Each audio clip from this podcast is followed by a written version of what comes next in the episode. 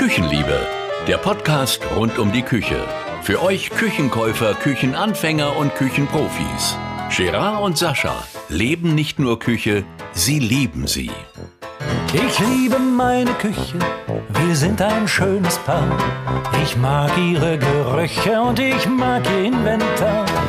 Da sind noch Herzlich willkommen zur 17. Folge der Küchenliebe, der Podcast rund um die Küche.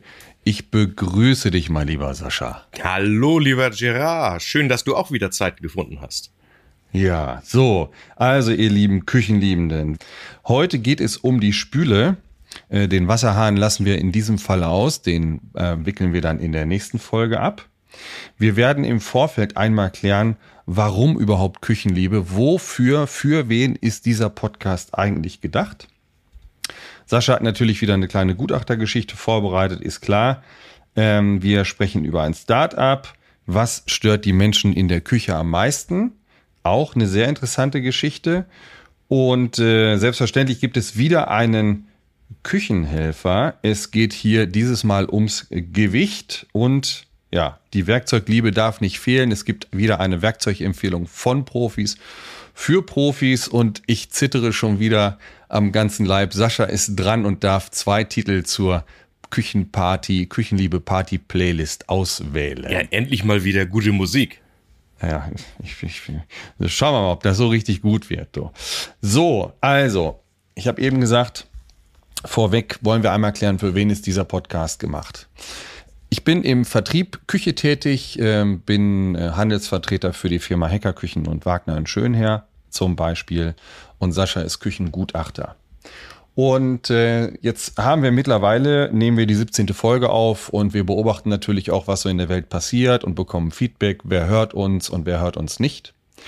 Und wir können es nicht lassen. Wir sind ja, Menschen sind ja kleine Voyeure. Wir sind auch unterwegs in einigen Foren, nenne ich es jetzt mal, und äh, Facebook-Gruppen. Jetzt muss ich dazu sagen, äh, leider, das ist so mein Empfinden, ist der Hass bei Facebook zu Hause. Da sind äh, einige Küchenliebende, die da Küchen einstellen, die sie sich gerade haben planen lassen, die sie schon gekauft haben und dann wollen die gerne von den anderen Mitgliedern dort Feedback bekommen. Das geht da manchmal ziemlich ruppig zu. Ja, also dass sie nicht schreiben, Mensch, was hast du dir da für eine Scheiße planen lassen, ist alles. Wir stellen aber auch fest, Sascha, ich glaube, das siehst du ähnlich, dass da teilweise wirklich sehr lieblose Planungen eingestellt werden. Und ich bin der Meinung, Sascha weiß von diesem Thema äh, jetzt noch nichts, äh, wird überrascht, das ist das Gute, der darf spontan sein. Mm. Ich, ich bin der Meinung, dass jeder, der eine Küche kauft, ob die 5.800 Euro kostet oder 58.000 Euro, jeder hat in seinem Rahmen, in seinem Budget eine perfekte Planung und eine hervorragende Abwicklung verdient. Und dabei wollen wir mit diesem Podcast helfen. Nochmal, dem Budget angemessen ganz klar. Eine 58.000 Euro Küche sieht anders aus als eine, die um 5.000, 6.000 Euro kostet. Was wir da aber sehen, sind dann Küchen um 20.000 Euro bis 30.000 Euro, die wirklich lieblos geplant sind. Da sind Planungsfehler drin. Das sind äh, ungeschickte Planungen, äh, wie auch immer. Da will ähm, ich jetzt aber mal reingrätschen. Ja, bitte, bitte. Also, ja, das siehst vielleicht du so, vielleicht sehe ich ja. das auch so. Aber die Position muss man doch natürlich haben. Also ein Kunde, der jetzt vielleicht auch dem Planer, ich meine, wir wollen jetzt unbedingt nicht den Planer die Schuld geben, weil mhm. wir jetzt der Meinung sind oder vielleicht auch dieses Forum äh, da bei Facebook zum Beispiel, der Meinung ja. ist, ach, diese Planung ist aber unzweckmäßig oder so. Natürlich gibt es Planungsfehler, die gar nicht gehen. Ja. Aber ich sag das jetzt mal so ein bisschen gemein. Äh, du bist doch auch schon mal durch die Straßen gelaufen, hast da irgend so ein Pärchen gesehen, wo du gedacht hast, ei, ei, ei, ei, ei, wie können die nur zusammenpassen? Aber die beiden haben sich lieb und die finden das alles gut. Und das muss man auch nicht unbedingt bewerten. Und ähnlich ist das bei der Küche doch auch. Wenn jemand sagt, das ist meine Küche, die ich so schön finde, die meinem persönlichen Arbeitsablauf, den ja auch viele Leute der unterschiedlich handhaben natürlich. Also wir wollen und dürfen auch nicht sagen, dass wir und speziell auch die Leute, die teilweise sehr, sehr unflätige Kommentare da abgeben, nicht das Absolut. Maß der Dinge sind. Also es gibt tolle Kommentare, die sagen, ach, ich würde die Insel etwas länger machen, damit du, du hast gesagt, du hast einen Thermomix oder irgendwie sowas. Finde mhm. ich gut. Aber ich muss sagen, ich habe sehr, also eh, so fast 50 Prozent eher negative Erfahrungen mit diesen Gruppen dort gemacht. Bin auch schon mal aus einer wieder ausgetreten, weil ich das Verhalten von den Leuten da überhaupt nicht gut fand. Ähm, sollte man sich nicht anmaßen. Bei Fragen vielleicht gerne eine Antwort geben, aber auch wir beide mit einer wirklich nun, ich sag mal, über mhm. 50-jährigen Küchenerfahrung sind ja nicht das Maß aller Dinge. Wir sind nicht allwissend, das ist absolut so. Ja, und Geschmack. Geschmack. Immer das Thema Geschmack muss man natürlich absolut. Ich möchte nur, ich möchte nur eines anregen. Ich glaube, nochmal aus dem Feedback auch, welches wir zu dem Podcast bekommen, dass uns wirklich Küchenliebende Menschen mit, mit, mit Herzblut, die hören diesen Podcast. Und wenn jemand mit Herzblut seinen Job gerne macht, dann macht er auch eine vernünftige Planung. Die Menschen, die, die äh, ja, Kücheninteressenten, die dort die Planung einsetzen, setzen die ja auch oft ein, weil die sehr unsicher sind. Und da empfehle ich einfach, Leute, hört euch die erste Folge nochmal an. Küchenkauf ist Vertrauenssache. Ihr müsst den Menschen finden, der zu euch passt und der wird euch die perfekte Planung für euer Budget, für euren Geschmack machen. Das ist eigentlich der Hintergrund. Das wollte ich nochmal anregen. Ergänzung von mir. Ein guter Küchenplaner muss ein gewisses Maß an Schizophrenie an den Tag legen können. Wie meinst du das denn? Ja, der muss doch, also ich will doch nicht meine Küche planen. Ich muss doch, die ja. Kunst ist doch, dass ich denke wie mein Kunde dass ich einfach sage, das und ich muss dem zuhören. Wenn der zu mir sagt, er ist Vegetarier als Beispiel, tut mir natürlich leid für den Menschen, dass der dann ganz andere auch Arbeitsabläufe hat, als jemand wie ich, der dann auch mal sein totes Stück Fleisch in der Küche zerlegen muss. Hm. Na, also ja, zuhören und deswegen nicht an sich selbst denken. Also der Küchenplaner, der an sich selbst denkt. Das sind mir viele in meinem Berufsleben begegnet. Du kennst sicherlich aus dem Handel auch genug. Die kommen auch nur bei bestimmten Personengruppen gut an und das sind meistens die, die nicht kochen. Das, das kann sein. Das kann sein. Ja? Also, Liebe Küchenprofis, empfehlt uns gerne euren Kunden. Wir unterstützen euch mit diesem Podcast ähm, bei der Aufklärung, bei der Planung, bei den technischen Details. Und liebe Küchenliebenden, liebe Kücheninteressenten, ähm, ja, schön, dass ihr da seid. Ähm, bleibt uns gewogen, empfehlt uns euren Nachbarn, Freunden und Verwandten. So, dann würde ich sagen, dann rauschen wir los. Es geht heute um die Spüle. Wollen wir loslegen, mal lieber? Ja, klar. Fängst du an? Also tatsächlich ist die Spüle das wohl meist unterschätzte Teil in der Küche. Über ganz mhm. viel wird geredet. Es wird über Farben, es wird über Arbeitsplatten, es wird über mhm. lang, breit, hoch und ich möchte es bis zur Decke geschlossen. Ich möchte mhm. einen selbstreinigenden Backofen und so die üblichen Floskeln, die man im Handel hört. Aber mhm. von der Spüle wird leider relativ wenig gesprochen. Ja. Und ich glaube, das ist relativ leicht, wenn man sich Gedanken drüber macht. Sie ist doch ein, im Prinzip das meistgenutzte Teil in der Küche. Absolut. Und sie ist schon, wenn ich das lese, äh, seit dem Mittelalter da. Ich sag mal, damals äh, mehr in Burgen und Schlössern wahrscheinlich, aber mhm. sie ist schon lange dabei. Äh, später von der Geschichte kennen wir das vielleicht alle noch so. Also die Älteren äh, gab es früher so, so emaillierte Becken, teilweise auch emaillierte Schalen, die aus Schränken, aus Küchenschränken so herausgeschoben wurden, herausgezogen wurden. Das waren die frühen Spülbecken. Die Emaille hat sich nicht durchgesetzt, die wurde schnell brüchig und hat es ist abgesplittert. Meine Oma hatte eine gemauerte Spüle mit so oh, kleinen ja. Fliesen und da standen Waschschüsseln drin. Ja. Ich habe diese Spüle geliebt. Da konnte man ja anständig mal Fische drin sauber machen oder so. Die war so ein Meter zwanzig mal fünfzig und dann immer, da wurde in diesen, in diesen Schüsseln ja abgewaschen, ne? Spülmittel, nachspülen, ja. wegstellen. Ja. Total klasse. Sag mal, hast du, hast du eine Zahl, also ich könnte dir eine sagen, äh, wie oft äh, so eine Spüle benutzt wird am Tag? Äh, also, so, ich sag mal, Referenz ist eine vierköpfige Familie. Mm, ich würde mal sagen, so 50 Mal bestimmt, würde ich schätzen. Nee, das, das habe ich auch so fast gedacht, aber es ist doch, doch viel mehr. Es gibt eine AMK-Studie, die ist wohl etwas älter, aber da wird sich nichts groß dran getan haben. Ja. Es sind circa 92 Wasserhahnbetätigungen. Ui. So ist die Studie. Das heißt, da steht ja mindestens 92 Mal einer äh, an der Spüle und äh, man sagt, dass 60 Prozent der Arbeiten in der Küche rund um die Spüle stattfinden.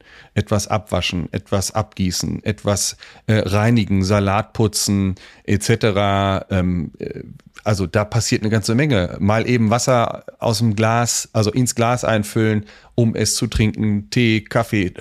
Da passiert eine ganze Menge, ne? Da habe ich ja jetzt, das nehmen wir mal für die nächste Folge auf Wasserhahn und Co. Das Ja. sind 335.000 Wasserhahnbetätigungen in zehn Jahren.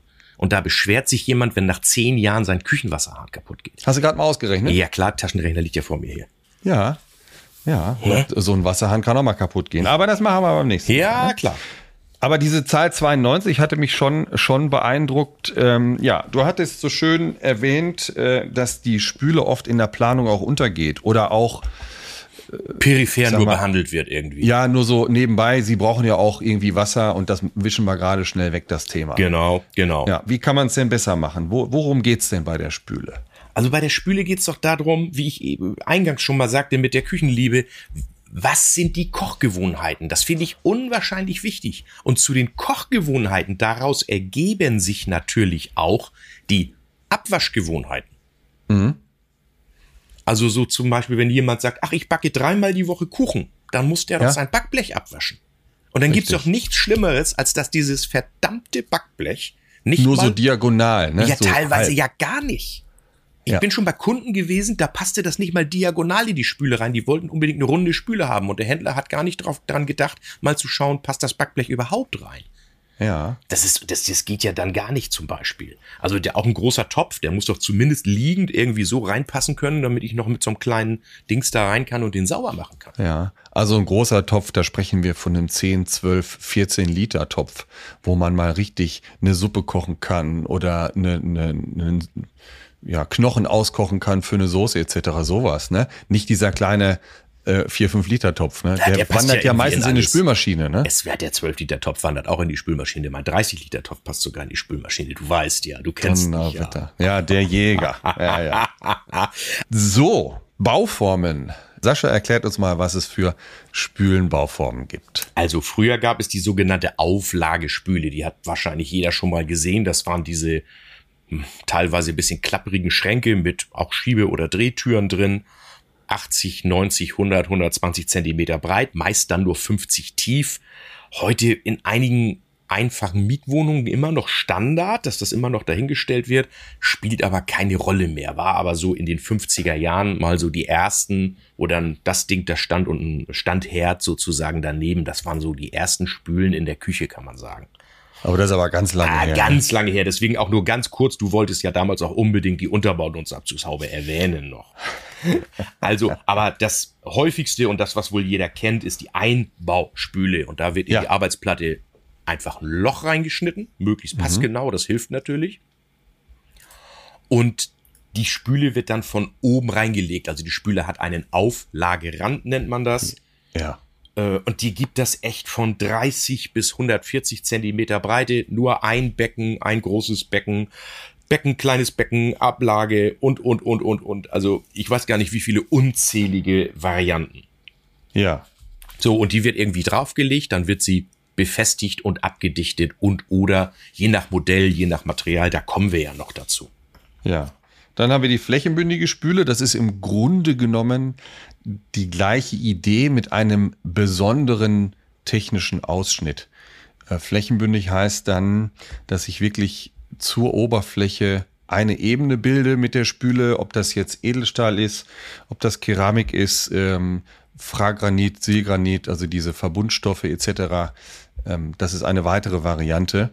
Das es ist ganz nett, dass man ähm, Dreck, nenne ich es mal, gleich so in die Spüle wischen kann. Randlos. Das ist ganz komfortabel. Ja, Ich bin kein Fan dieser Spülen, aber es ist ganz komfortabel. Auch, kommt auch auf das Material der Arbeitsplatte an und auch natürlich da wie immer auf die Qualität der Verarbeitung. ne? Also das ist schon ganz gut. Nächstes Thema sind die untergebauten Spülen. Ja. Da wird also der, die Spüle unter das Material der Arbeitsplatte, ich nenne es jetzt mal geklebt, geschraubt. Die meisten kennen das wahrscheinlich auch für Steinarbeitsplatten. Da muss der Ausschnitt natürlich dann bearbeitet, also poliert oder wie auch immer sein, also dass der fertig entbearbeitet wird und dann wird die Spüle von unten drunter gesetzt, entweder nur angeklebt oder nur geschraubt, je nach Modell und je nach Bauform. Äh, hat natürlich den Vorteil, dass ich wirklich alles perfekt reinwischen kann. Mhm. Nachteil, ich habe gegebenenfalls bei Stein zum Beispiel eine sehr, sehr harte Kante. Also Mhm. wenn ich dann beim Abwaschen mal mit dem Sektglas dagegen stoße, dann ist das eben kaputt, wenn ich Pech habe. Ist das wahrscheinlich kaputt, genau. Das, oder, oder die Kante kann auch abplatzen. Mhm. Das ist also eine sehr häufige Reklamation, zu der ich gerufen Keramik werde bei eher, ne? keramischen Arbeitsplatten. Äh, Je härter das Material, umso spröder wird das dann natürlich auch. Mhm. Und es gibt auch, allerdings mittlerweile sehr selten, in Schichtstoffplatten die untergebauten Spülen. Habe ich noch nie gesehen. Kann ich mir technisch auch nicht vorstellen. Ich Das weiß, ja dass wir über- es über 20 in Jahren. Massivholz machen. In Massivholz Ja. ist das möglich. Ja. Aber Unterbau in Schichtstoff, dann musst du ja oben einen äh, Harzrahmen äh, eingießen. Das gibt zwei Varianten. Also ich, ich fertige das, wie, wie du sagst, also ich, ich mache sozusagen den Ausschnitt äh, von oben technisch gesehen, so als wär's eine Steinplatte. Und Ach, und dann bis ganz kurz unter den Schichtstoff. Die Geschichte meinst du? Jein, jein. Also zwei Varianten gibt's da ja. Okay. Es gibt die Variante eben, dass ich, dass ich den Ausschnitt von oben mache, so wie jede flächenbündige Spüle da reinpasst. Und Ja. dann wird von, von der Rückseite ein Kunstharz reingegossen, damit die Spüle eine Auflage hat. Sozusagen dieser Falz wird ausgegossen. Richtig. Oder die ältere und erste Methode war mal, dass man die Rückseite ausgefräst hat, bis auf den Schichtstoff. Ja, genau. Und ja, ja. das ging dann früher aber nur bei Edelstahlspülen. Und dann war dieser Schichtstoff lag am Rand der Edelstahlspüle auf. Richtig. Äh, ja, war hat sich ganz nicht bewährt. Ah, War, war Das Problem war, wenn da was Lösung. runtergefallen ist, ein schwerer Topf, Ja. dann ist oben der Schichtstoff zerbrochen. Deswegen ist das eig- eigentlich aus dem Markt verschwunden. Die Hat erste Variante, die du beschrieben hast, die hat sich durchgesetzt, äh, Ja. wenn es dann Schichtstoff sein soll mit einer flächenbündigen Spüle. Genau, der hat sich durchgesetzt. Tolle, tolle Variante eigentlich auch, wenn man jetzt sagt, man nimmt die Schichtstoffplatte, wobei bei den Preisen, wo Stein sich heutzutage bewegt und was dieser Ausschnitt extra kostet. Ja. Naja, aber so mal als Information. Ja, Gerard, mit den Unterbauspülen, da hatten wir jetzt ja diverse Varianten. Was gibt's denn noch? Na, es gibt ähm, Spülmodule, die leite ich immer so ein bisschen ab aus dem Bereich äh, Landhausküchen. Dann findet man oftmals Keramik-Spülsteine, nenne ich sie mal, in den Küchen. In, Ach, diese, wo oben die Schubkastenblende fehlt, sozusagen, Genau. und der dann so meist 90 breit dazwischen. Ja, tolle so ein Dinger. bisschen versenkt ist. Und äh, Ja. wie gesagt, für mich ist das so ein, so ein Thema, das sehe ich dann meistens in Keramik, in Edelstahl wahrscheinlich eher nicht. Ob es sowas gibt, müsste man mal recherchieren, aber äh, auch, auch denkbar, ne? Also das gab früher, natürlich die, Eck, die Eckspülplanung ist ja ein bisschen weniger Die gab es in Edelstahl, ne? Nach Komplett. wie vor. Unterschiedlich. Also ich kann mich erinnern, dass Blanco hatte ein Modul in Silgranit, ein Eckmodul. Aha.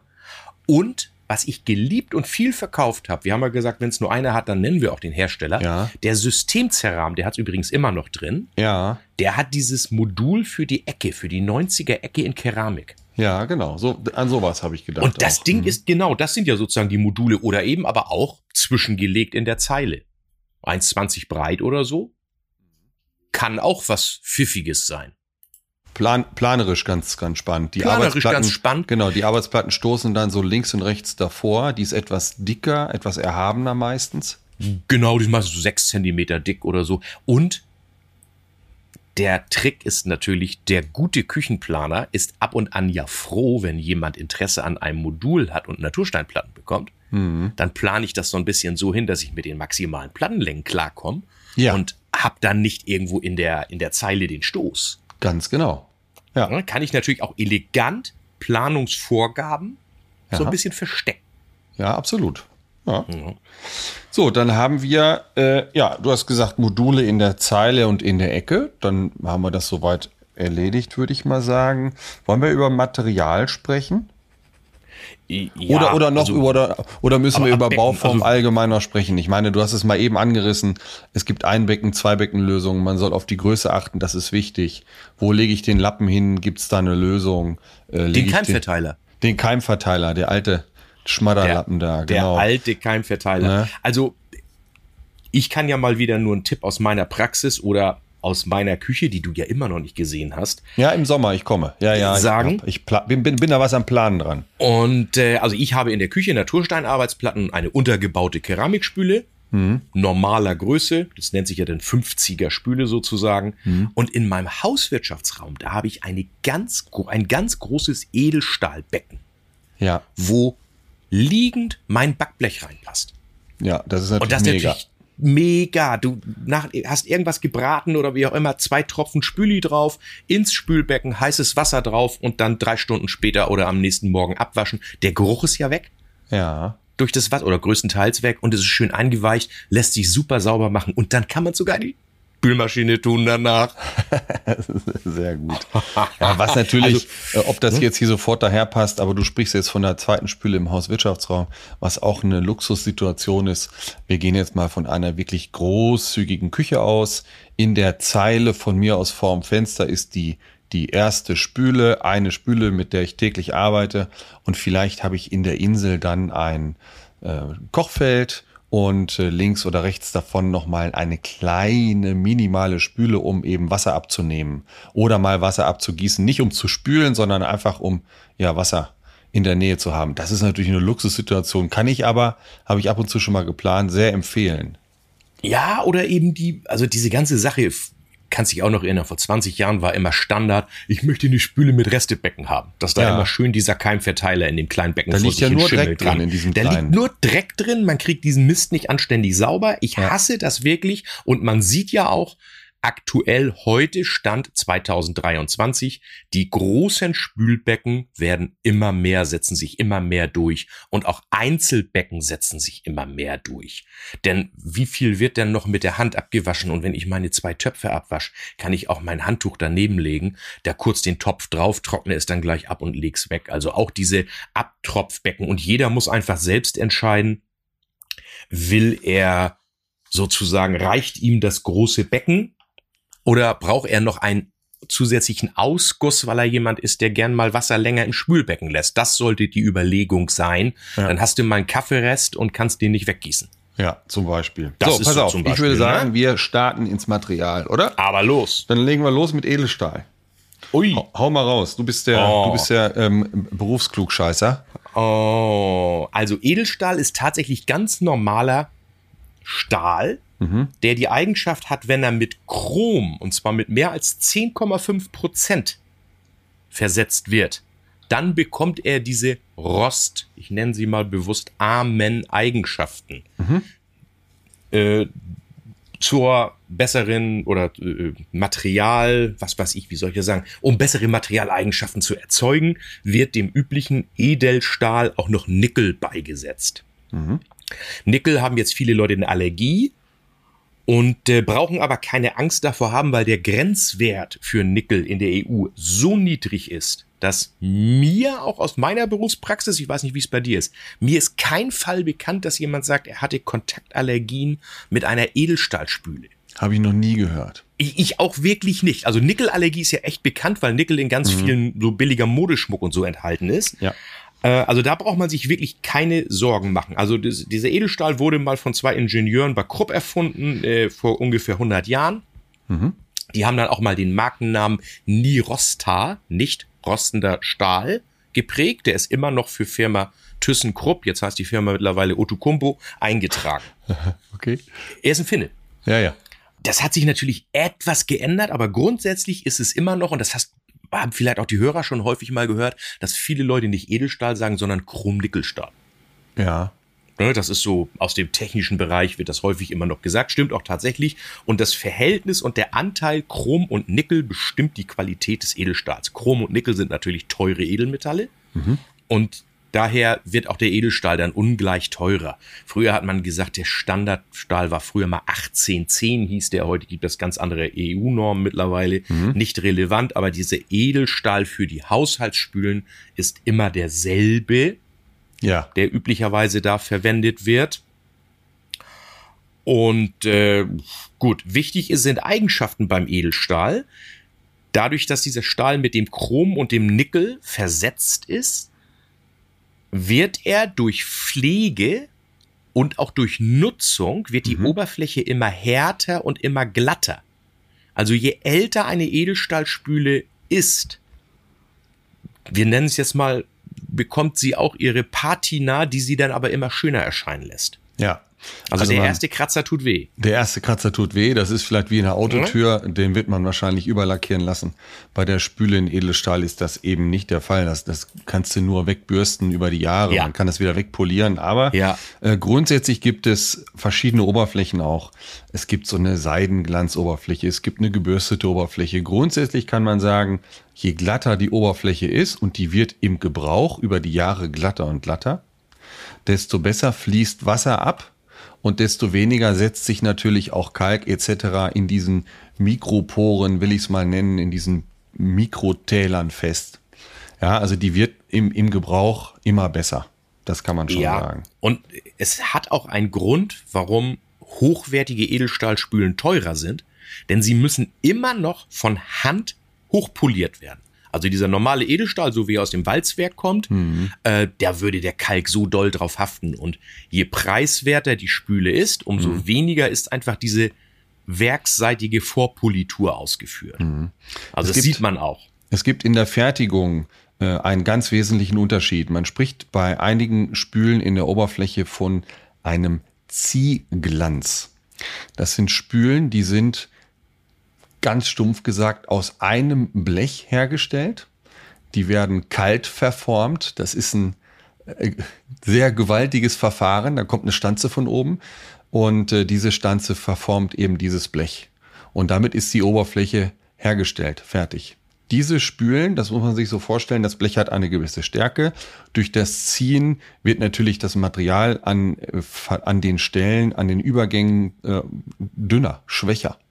Und damit ist die Oberfläche auch weniger stabil als bei einer besseren geschweißten Spüle.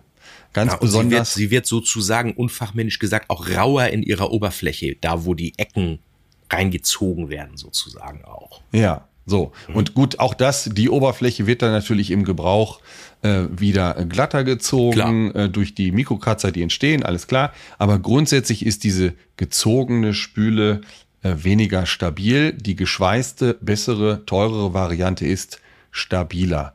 Insbesondere äh, bei der Armaturbank. Das ist auch ein Unterschied. Es gibt Spülen, die haben eine Armaturbank. Das bedeutet, oben sind Aussparungen, sind Lochbohrungen vorgesehen für die Armatur, für einen Seifenspender, für einen Exzenterverschluss.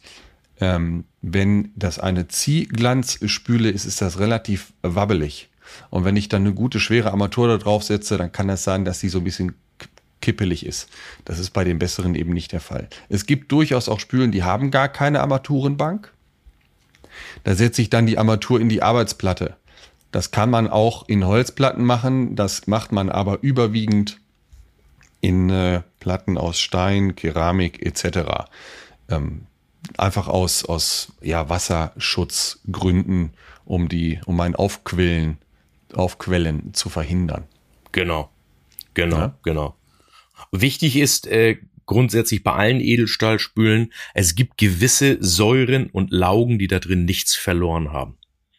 Also so ein Standardfehler, den man dann immer hat, äh, ich werde dann bestenfalls gerufen, die Edelstahlspüle hat sich verfärbt. Mhm. Und dann sehe ich Bilder, wo ich noch um die Spüle herum sehe, das ist dann häufig passiert, dass so bei, was ich, Kindergärten, Schulen, Altenheimen oder so, mhm. wo dann gewerbliche Reinigungsunternehmen gerufen werden und die dann mit Zementschleierentferner die Fliesen vorher putzen und den in dieser Edelstahlspüle ausgießen. Und dadurch bekommt die wirklich so eine komischen, teilweise blauen, bräunlichen Farben, ja. die nicht wieder weggehen. Okay. Das ist dann dauerhaft verfärbt. Also ja. man kann im Prinzip in die Edelstahlspüle wirklich alles reingießen. ja. aber natürlich sofort mit Wasser nachspülen. Ja. Wenn ähm, das ein bisschen steht, dann ist die echt hinüber. Zu den Bauformen. Die besseren Spülen gibt es heute in einer Slimline-Optik, Slim-Top-Optik, wie auch immer jetzt der Fachbegriff ist. Das nennt jeder Hersteller wieder anders. Flachrand. Flachrand. Das sieht dann fast so aus, als sei die Spüle flächenbündig eingesetzt. Es ist aber rein das, das, das Material, das Edelstahlmaterial, was dann oben auf der Arbeitsplatte aufliegt. Das ist wirklich ein minimaler Rand, der da sichtbar ist. Hat sich mittlerweile gut durchgesetzt im Markt, hat sich bewährt, finde ich persönlich auch sehr gut. Ihr müsst nur, insbesondere bei dieser Variante und eigentlich auch bei allen Varianten, wie wo eine Spüle aufgelegt verbaut wird, darauf achten, dass ringsrum kein Wasser stehen bleibt. Sollte die Verklebung mit Silikon zum Beispiel nicht perfekt hergestellt worden sein, bildet diese Spüle im Randbereich Kapillarkräfte. Das Wasser wird mehr oder weniger eingesaugt wie ein Schwamm und könnte dann an den Span gelangen. Also die Montage ist auch extrem wichtig, dass die gut ähm, hergestellt wird. Ja? Also grundsätzlich Spüle ringsrum trocken halten, wichtig. Hast du Verklebung mit Silikon gesagt? Ja, darf man das so nicht sagen? Silikon ist ein Dichtstoff. Silikon ist ein Dichtstoff und kein Klebstoff. Ja. Bäh. Ah, Klugscheißer-Alarm. Kling, kling, kling. Sophia, hau rein das Ding.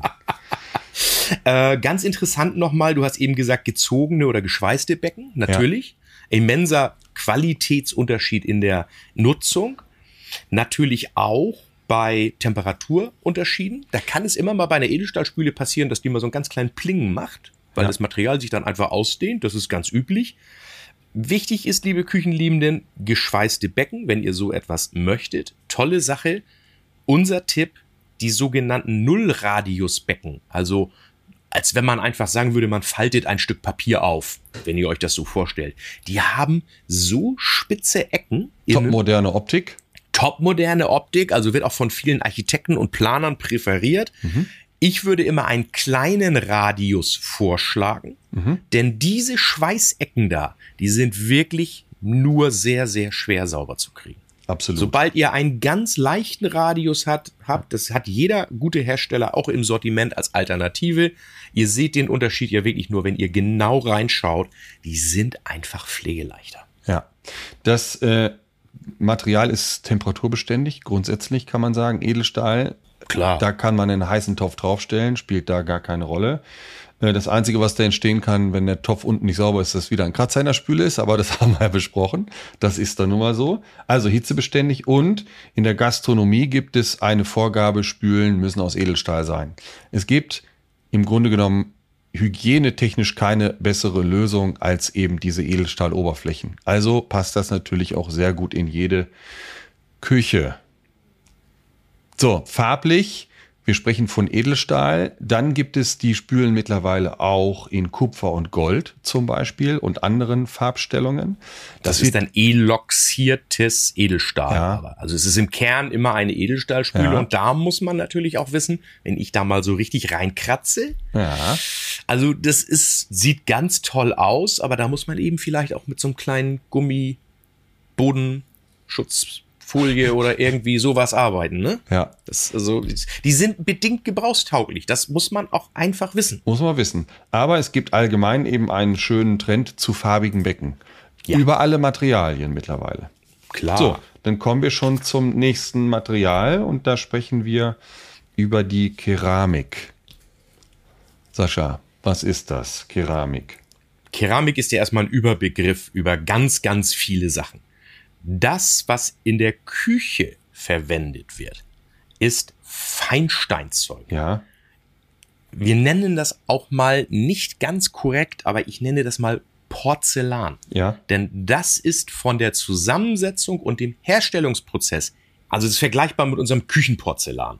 Und um das mal ganz kurz zu sagen, so die Inhaltsstoffe, wenn es einen interessiert, es wird Kaolin, Feldspat und Ton. Im Prinzip ist es aber auch alles Ton, gewesen mal, mhm. Kaolin und Feldspat. Und das sind alles sozusagen Verwitterungsprodukte oder teilweise auch durch, durch äh, die Erdgeschichte entstandene Produkte. Also 100% natürliche Produkte, mhm. die werden mit Wasser vermischt, dann kommt eine Glasur drüber und dann wird das richtig heiß, weit über 1000 Grad gebrannt. Ja. Und das Spannende ist, also das ist ein Herstellungsprozess, ich denke mal, du hast es auch schon mal gesehen. Nein, leider noch nicht. Ah, okay. Also das hat mir mal jemand er erklärt. Dieses Material hat einen defin äh, definierten Schwund. Ja. Ich sage jetzt mal, ich habe es nicht im Kopf, 12 Prozent.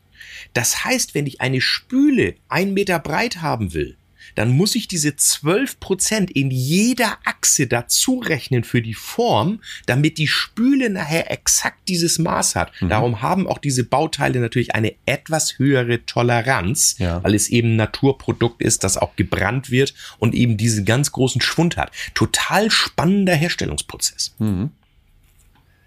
Aber in Summe, ich habe selber eine Keramikspüle, darf man ja mal sagen. Ich auch. Ich bin da sehr happy mit und das Material ist ja, unverwüstlich kann man sagen. Früher, als ich das noch im Handel verkauft habe, habe ich aus drei Meter Entfernung da einen Topf reingeworfen.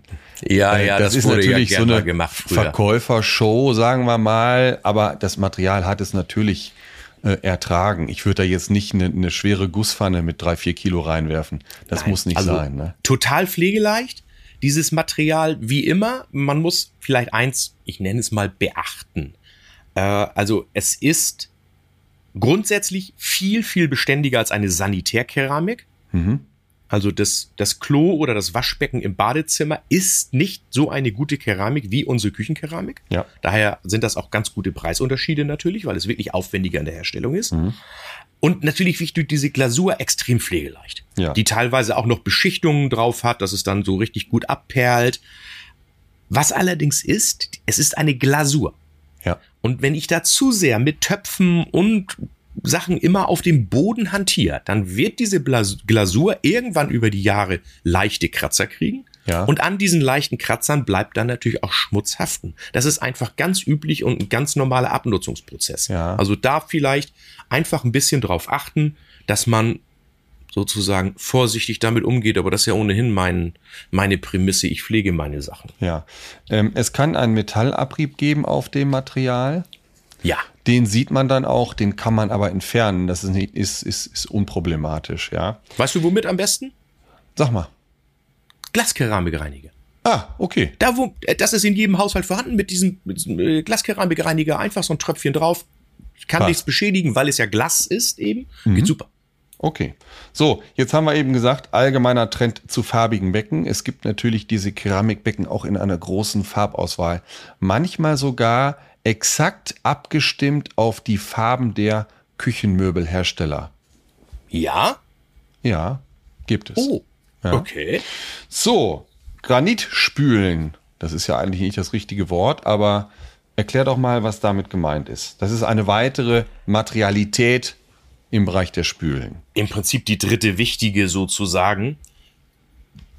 Handelsmarken, mal so zwei große Handelsmarkennamen sind dann zum Beispiel Silgranit oder Fragranit. Das ist grundsätzlich ein Kompositmaterial, wie man so schön sagt. Ja. Das sind ungefähr 80 Prozent sind Quarze, Quarzsand, also mhm. wirklich der wie ganz normaler Sand, den wir bei uns vor der Haustür finden. Natürlich in spezieller Körnung muss der sein. Und dann wird dies mit Binde- und Farbstoffen in einer Form gepresst und ich nenne es jetzt mal gebacken. Ja, das, das ist, also ein Acrylanteil drin, so ein Bindestoff. Ne, genau, ne, genau. Das waren auch so zum Beispiel die ersten dieser Spülen, die hatten einen sehr, sehr hohen Acrylanteil. Hm. Erinnerst du dich noch, wenn du dagegen geklopft hast, die haben sich auch mehr nach Kunststoff angehört. Ja. Heute ist auch, wenn man mit dem Fingernagel draufkratzt, das ist wie Stein.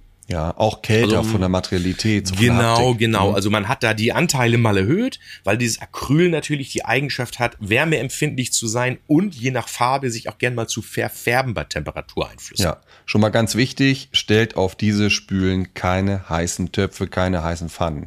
Egal, was jetzt jemand dazu sagt, bis 180 bis 250 Grad belastbar, ist alles Bullshit. Ihr könnt die Temperatur in dem Moment unter der Pfanne, unter dem Topf überhaupt gar nicht einschätzen. Macht das nicht. Lieber einfach nicht. Ja.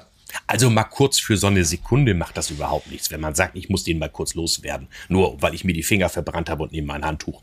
Ähm, die Kontaktzeit, wie bei der Reinigung, ne? Zeit, Mechanik, Chemie, Ja, ja komm. Aber also lieber nicht. draufstellen. Lieber Nein, nicht. grundsätzlich nicht. grundsätzlich. Was die Dinger auch sind, sie sind wirklich sehr, sehr pflegeleicht, weil das ein sehr hoch verdichtetes Material ist. Ja. Und die gibt's dann natürlich auch zum flächenmündigen Einbauen, zum Unterbauen und so weiter. Ja. Wie immer. Ganz wichtig ist, jetzt kann der Klugscheißer mit, sag gleich mit seiner äh, Gutachtergeschichte kommen. Mhm. Die Mehrzahl der Reklamationen, wenn es heißt, es sind Flecken drauf oder die Spüle ist schmutzig, sind Kalk. Ja. Als, als Grundlage, ne? Ja, also wenn ich dann mal gerufen werde, dann ist es mir immer sehr unangenehm, dass ich teilweise gestandenen Hausfrauen beibringen muss, wie man putzt. Aber dieses Material hat nun mal eine gewisse Porigkeit der Oberfläche und an diesen Poren bleibt Kalk hängen, den man die ersten Tage und Wochen nicht sieht. Je nach Materialfarbe. Das baut sich auf in Schichten. Das baut sich auf, aber auf diesem Kalk bleibt der übliche tägliche Schmutz drauf. Ja. Und ich glaube, ich habe es in der Folge Pflege schon mal gesagt, das Material braucht einfach ein bisschen mechanische Reinigung. Da kommt wirklich ganz klassisch, da kann man mit der Scheuermilch drauf und die einfach mal durchschrubben. Und da darf man auch, wenn es mal eine hartnäckige Verschmutzung ist, auch mal die grüne Seite von diesem besonderen Schwamm nehmen. Ja. Ähm, am, am Boden zum Beispiel. Regel, regelmäßig äh, Kalk Regelmäßig entfernen reinigen, mit Essig, mit einem alles. Kalkreiniger, das reicht schon. Äh, Ja, du musst nicht mal, du musst nicht mal. Äh, sauber Lieb- machen reicht. Ne? Ja, also liebe Grüße übrigens an einen sehr geschätzten Kollegen Michael. Ähm, der war selber mal vor Ort bei einem Endgebraucher und hat auch so einen Fall erlebt. Das war natürlich der Extremfall, eine weiße Spüle in diesem Material. Und die war circa zwei Jahre alt und ähm, in dem Haushalt wurde viel Tee und Kaffee getrunken. Und Ja. durch Tee und Kaffee verfärbt sich dieser ähm, Kalkfilm natürlich extrem. Er hat nach zwei Jahren diese Spüle ähm, hochpolieren können, hochputzen können, wieder in den Neuzustand. Also das geht dann schon, ne? Ja, wobei ich aber auch sagen muss, ich äh, habe schon Spülen gehabt, die ich nicht wieder hinbekam. Aber gut. Und daher jetzt auch noch mal zu deinem äh, Ding mit äh, Essig und Kalklöser. Ja, grundsätzlich gut. Allerdings, hast du bestimmt auch schon mal irgendwo bei Kunden gesehen, zu häufige Nutzung macht dann auch den Boden rau und dann kommst du in so einen Teufelskreis. okay.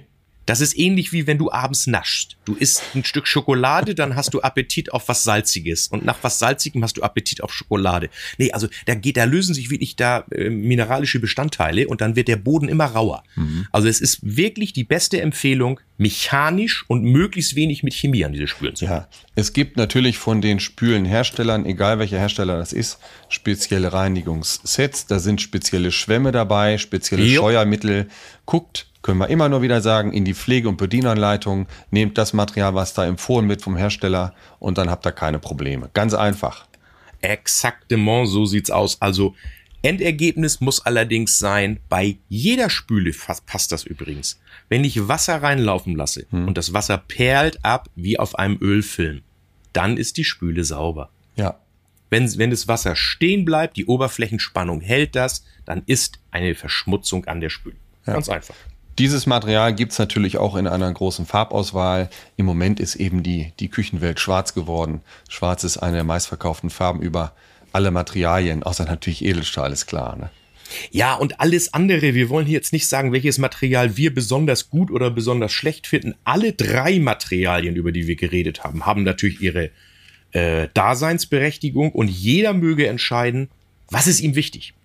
Also der, der wirklich sagt, ich gehe gern ruppig mit meiner Spüle um und sie wird jeden Tag und sie wird intensiv benutzt, dem würde ich zum Beispiel immer zu einer Edelstahlspüle raten. Ja. Vorher mal aufklären, Mensch, die, es kann sein, die ersten paar Kratzer tun ein bisschen weh, aber sie wird über die Mhm. Nutzung immer schöner. Das ist so wie ich. Ich werde ja im Alter, sehe ich ja auch immer besser aus.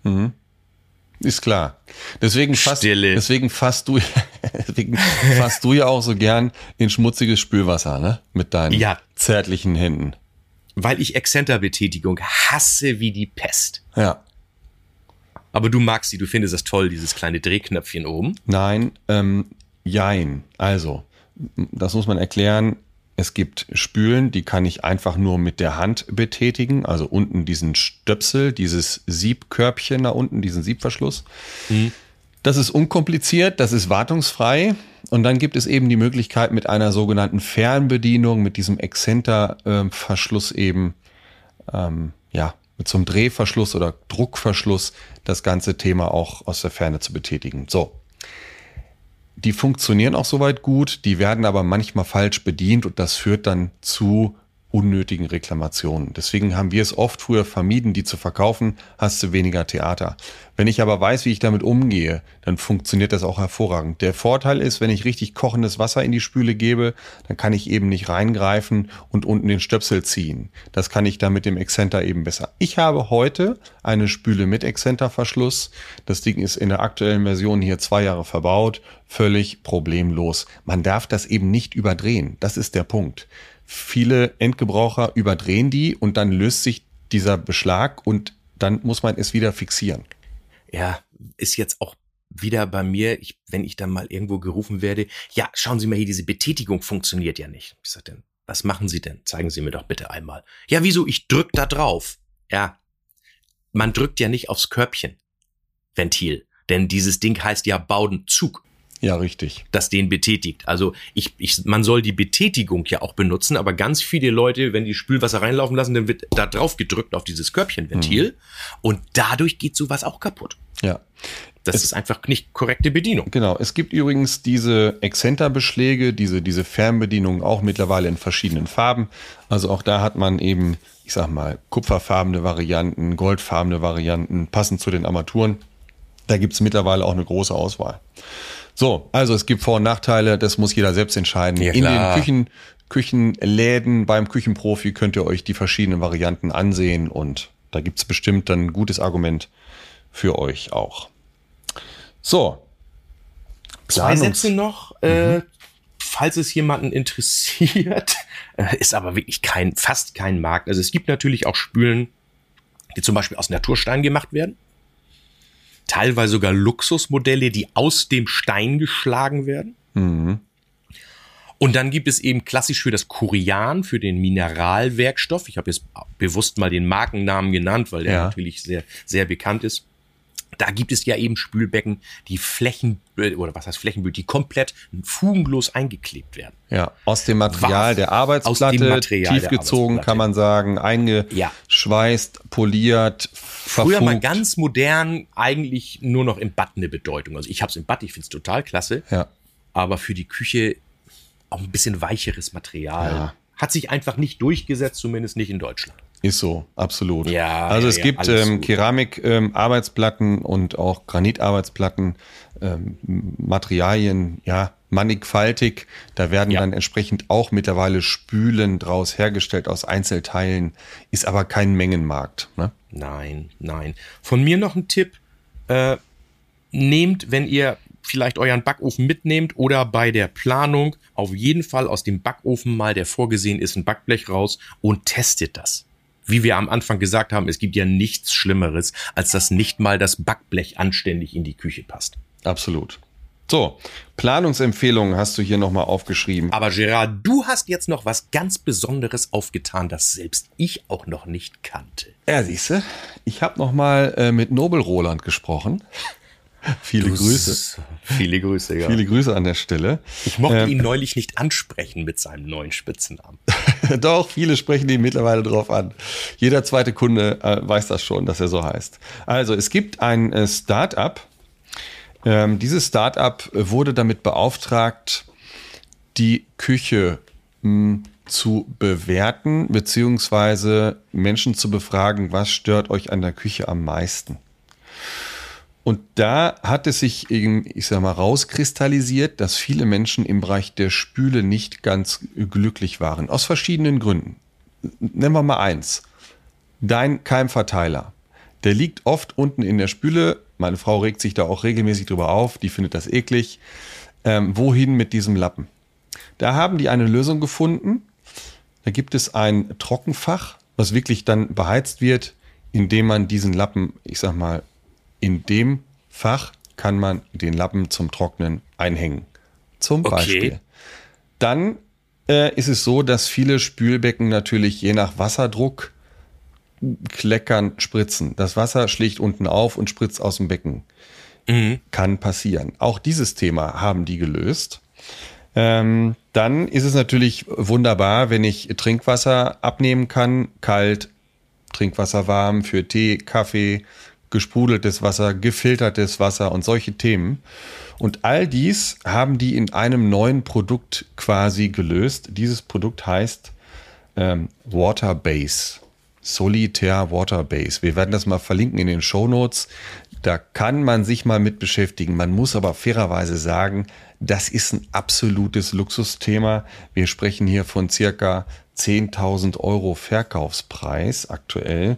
Ähm, wie der Straßenpreis schlussendlich ist, weiß ich nicht, wie es dann verkauft wird. Aber es ist schon, ist schon was Besonderes. Na gut, man muss natürlich auch jetzt, wenn du sagst, da ist schon Sprudelwasser und sowas alles integriert. Ja. Ähm, diese Systeme liegen ja sonst auch schon so bei dreieinhalb im Markt. Mhm. Dann kommt eine Spüle dazu. Also es ist ja nur vielleicht gut der doppelte Preis. Sagen wir es mal so. ja, also, also, ihr braucht einen ne? 60, 60 Zentimeter breiten Unterschrank. Da findet die ganze Geschichte Platz drin. Es soll sehr montagefreundlich sein. Also Nobel Roland meinte, auch für Laien in 45 bis 60 Minuten montierbar. Also eine ganz raffinierte Geschichte. Und was auch ganz cool ist, ich kann die Wassermenge, die ich abnehmen möchte, vorher bestimmen. Also wenn ich ein Wasserglas habe äh, mit 0,3 Liter Inhalt, dann kann ich original diese Menge eingeben und dann läuft auch nur 0,3 Liter Wasser in dieses Glas. Auch ganz charmant. Also nochmal, wir sprechen hier wirklich vom Luxussegment. Wir werden das mal verlinken. Dazu gibt es einige Videos bei YouTube und äh, die Homepage werden wir mal verlinken. Wer da Interesse hat, klickt da gerne mal drauf. Aber der lässt sich nicht auf Bier umrüsten, oder? Das, das wäre ja jetzt das nächste, ja. Vielleicht haben sich da auch welche beschwert, dass es noch keinen Wasserhahn gibt, aus dem Bier rauskommt. Weißt du übrigens, dass es in Köln ein Hotel gibt? Das ist, ich glaube, am Heumarkt die Malzmühle. Ja. Ähm, in, in, diesem Hotel äh, gibt es, ich sag mal, im Bad kaltes Wasser und warmes Wasser aus dem Hahn, ist klar. Mhm. Und in einigen Zimmern ist ein Wasserhahn montiert, aus dem läuft kein Wasser, da läuft Kölsch raus. Das wäre eigentlich oh. dein ideales Bad. Ja, dann weiß ich ja, wo ich das nächste Mal in Köln mal wohnen Also werde. Malzmühle, wirklich empfehlenswert, schönes Hotel mitten in Köln. Super. Ihr, können wir auch, wir, wir, verlinken das mal. Haben wir nichts mach's davon, doch mal aus, machen wir einfach doch mal. mal aus Spaß. So. so, dann würde ich doch jetzt sagen, wir sind gut davor. Wir wollen die Stunde ja heute mal versuchen, nicht zu reißen. Ja. Mal gucken, ob es klappt. Aber dann bist du jetzt diese Woche dran mit einem Küchenhelfer, ja. den du ja schon angekündigt hast. Ich habe ja, äh, wo wir uns letzte Woche in Berlin getroffen haben, habe ich ja gesehen, so eine kleine Plauze hast du gekriegt, also eine Waage werden wir angebracht. Eine oder? Waage werden wir angebracht, genau. Also Plauze muss wieder weg, der Sommer kommt. Ähm, aber gut, es geht jetzt nicht um eine Körper, Körperwaage, Körperfettwaage, wie auch immer, sondern um eine perfekte äh, digitale Waage für die Küche. Ich habe da auch, könnt ihr sicher sein, alles ausprobiert, was es so an Wagen im Markt gibt. Ähm, für mich muss die pflegeleicht sein, es muss oben eine komplette Glasfläche sein, die muss sehr einfach zu bedienen sein. Und da habe ich eine Waage gefunden äh, von Söhnle, äh, KWD Page Profi, wie auch immer. Wir werden das Ding verlinken. Äh, bis zu 15 Kilo Tragkraft, da lege ich auch schon mal ein Paket drauf, wenn ich das verschicken möchte. Äh, ja, um wollte ich auch gerade ne, sagen, das um finde ich gut. Ja, da habe ich auch schon Briefe mitgewogen, das geht auch mal sehr, sehr gut. Äh, mhm. Es ist eine Abschaltautomatik dabei, so eine Tara-Funktion ist drauf. Also ich habe eine, eine Schale, die will ich kurz gewichtstechnisch rausrechnen, dann schaltet das Gerät auf Null und ich kann Mehl oder Milch oder was auch immer einfüllen. Das funktioniert hervorragend. Kostet auch kein Vermögen. Das Teil kostet 48, äh, 49 Euro. Wir verlinken das wieder bei otto.de und ja, wir freuen uns über eure Unterstützung. So, Sascha, Werkzeugliebe. Wir sprechen eine kleine, knackige Empfehlung, äh, Werkzeugempfehlung aus von Profis für Profis. Was verlinken wir denn heute? Heute wollten wir mal verlinken Sägen. Ja. Und da, wie immer, sind wir beide uns nicht ganz einig, aber wir finden beide die Sägen gut. Und es wird dann eine tolle Tauchsäge von Festool sein. Also ich sag mal, es ist so eine Standardausrüstung für ja. jeden guten Küchenmonteur geworden. Ich glaube, das war auch mal die erste Tauchsäge, die es so am Markt gab. Ich selbst habe die von Bosch zu Hause, die ich auch sehr gut finde. Mhm. Äh, das liegt eigentlich nur dran, Festool sind ganz, ganz tolle Sachen. Mich ärgern nur immer die Anschlusskabel, die so teuer sind, weil die immer gerne mal kaputt gehen. Ah, okay. Das sind so eine Schnellklickskabel und da wollen die immer 30 Euro haben und damit zieht man sich gelegentlich gern mal seinen Zorn zu. Liegt aber vielleicht daran, weil ich Elektriker bin und sowas ja auch selber reparieren. Ja, nee, ist klar. Also wir werden, wir werden die ganze Geschichte verlinken. Über Contorion haben wir da äh, einen Kontakt und ich werde die Variante mit Kabel und mit Akku verlinken. Manchmal ist der Akku vielleicht auch eine gute Lösung, hat, hat aber zur Folge, das Gerät wird dann auch etwas schwerer durch die wahrscheinlich zwei, also sind meistens zwei Akkus. Ja, ja, und auch die, man muss auch ganz, ganz, ganz ehrlich sagen, die Leistung ist auch etwas geringer. Ja.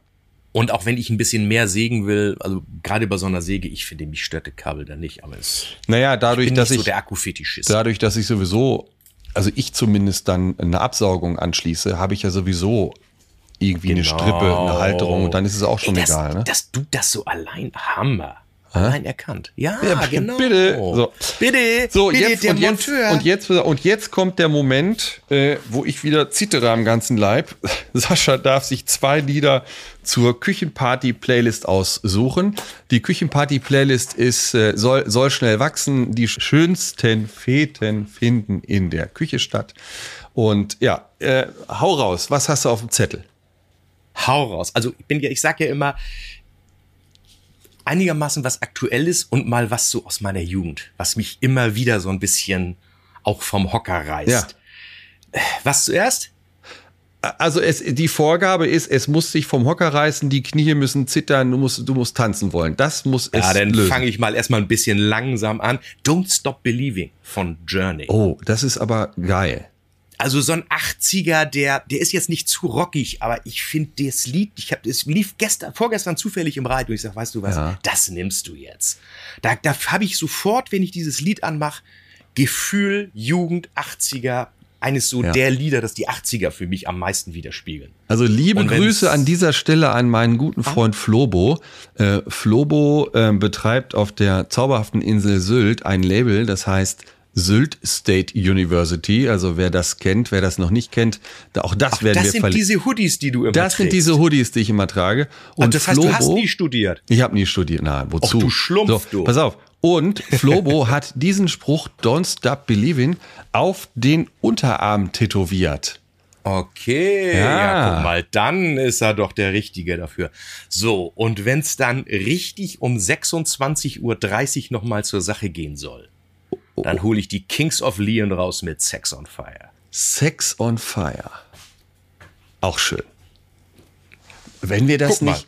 Ist Die Angst konnte ich dir doch jetzt nehmen, jetzt, die, oder? ko- die konntest du mir jetzt nehmen, wenn ich, wenn ich das Ding nicht schon in der Liste mal verbraten habe. Ja, das geht natürlich gar nicht, aber dann habe ich es jetzt eben nochmal bestätigt, dass auch ich es gut finde.